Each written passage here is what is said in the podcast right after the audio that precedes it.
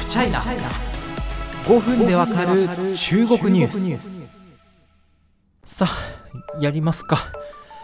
えー、ちょっと久しぶりにね、えー、時間が空いてしまったんですけど収録をやろうかなと思います。あのこのポッドキャストをですね配信しているちょっとアプリの管理画面開いたらですねあのやばいと。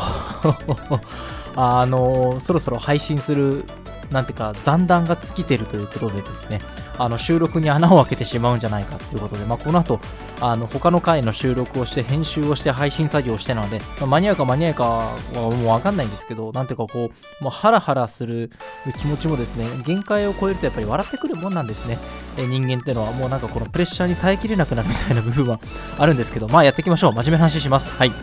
えっとですね今回 WHO を取り上げようと思います。ね、一時期新型コロナウイルス発生し、えー、中国、武漢市でね、えー、流行っていた時にはすごくこう中国の対応をですね絶賛していて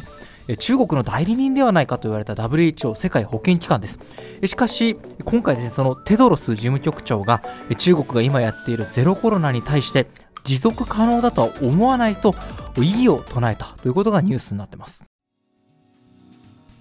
思い返せば記憶に新しいと思います。WHO コロナ発生当初中国政府の対応をですね非常に明確に称賛していました。でその称賛姿勢の旗振り役とも言えたのがテドロス事務局長。中国とのつながりなんでこんな姿勢を取るのかというところを検証する報道記事なんかもよく世に出回りました。今回ですね、えー、テドロスさんが何を言ったかというと、まあ、中国がずっとやっているゼロコロナ。まあ、徹底的な隔離、えー、そして全市民を巻き込んだ検査の繰り返しというようなゼロコロナ政策が持続可能だとは思わないというふうに、まあ、明らかに、意義を唱えたからなんですね。しかし思えばこのゼロコロナ政策というのは中国のトップ習近平国家主席が自らこれが正しい方法なんだというふうに宣言したばかりですそれどころかこのゼロコロナを否定する言論と戦うとまで言い切っているんですねまあ、今回そこにこう冷や水を浴びせかけるような言葉というふうに言えることもできると思います。しかも中国政府これまでゼロコロナっていうのは WHO が出してる指針に一致してるし WHO も高く評価されてるっていうことをですね一つこう自分たちを正当化する材料として使ってきた部分があります。そこに対してもある種メンツを潰すような発言と思えなくもありません。えちなみにこのあのテドロスさんがこういうことを喋りましたよっていうのはですね国連が自らこうニュース記事として公開しててですねあの中国のこうチャットアプリ WeChat でも見ることができます。中国語でね。でこの中国語記事っていうのを WeChat 内でシェアしようと思ったら私できませんでした。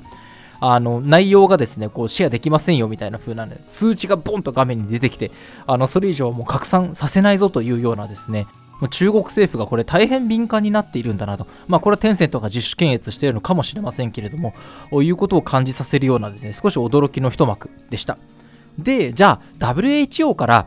持続可能じゃないよというふうに言われたから、まあ、あるいはちょっと国内のですねあの感染症の専門家の方もこれ持続可能じゃないんじゃないみたいなことをですねちょっと言ったりするような動きも少しあるとは思うんですけれどもこういうじゃあその内から外からゼロコロナを本当サステナブルじゃないよっていう言葉が出てきたからじゃあやっぱゼロコロナやめますというふうになるかというと今のところはならないというふうに言えるでしょう中国はですねこのゼロコロナ政策のことを科学的であると言い出してるんですね。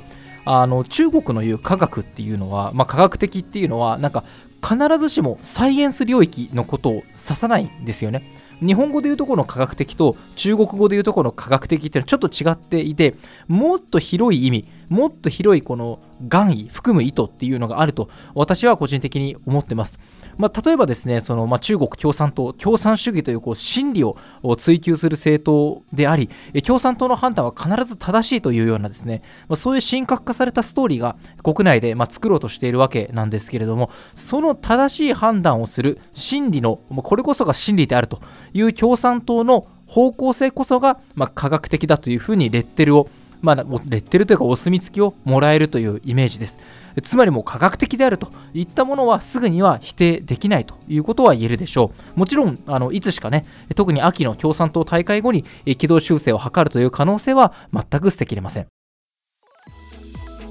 まあ、最近ですね、こう、あの、ゼロコロナネタが非常に多くなってますよね。あの、新聞、テレビ、そして私が今所属しているメディアでもそうなんですけど、まあ、このゼロコロナネタ、中国イコールゼロコロナみたいなネタが多くてですね、まあ、どれがどれかその、やっぱ違いがちょっと分かりにくいと思うんですよね。あの一般の視聴者、読者の方から見ると。やっぱりそのタイトルだけ見ると同じようなニュースに見えなくもないし、またゼロコロナみたいなあの気持ちにももしかしたらなるんじゃないかなというふうに思ってます。でもちろんその毎回ですね中国はこうであるみたいなことをお話しするときにこう言ってることが違うとですねそれは私もこう信頼を失うわけなんですけども、まあ、そうではなくですね同じゼロコロナであっても違った面からのまあ、見方というか分析というかねあくまで個人的なものですけどというものをこれからも届けられればなというふうに思ってます。いずれにしろ、まあ、ゼロコロナが長引くそれによって、えー、まああのしわ寄せを受ける一般の庶民の方々も増えてくということになりますから、え中国は感染者数をですね、まあ、抑えられているのかちょっと分かりませんけれども、まあ、感染のこの抑え込みの代償というのを一定期間長きにわたって払い続けるというのは間違いないと思います。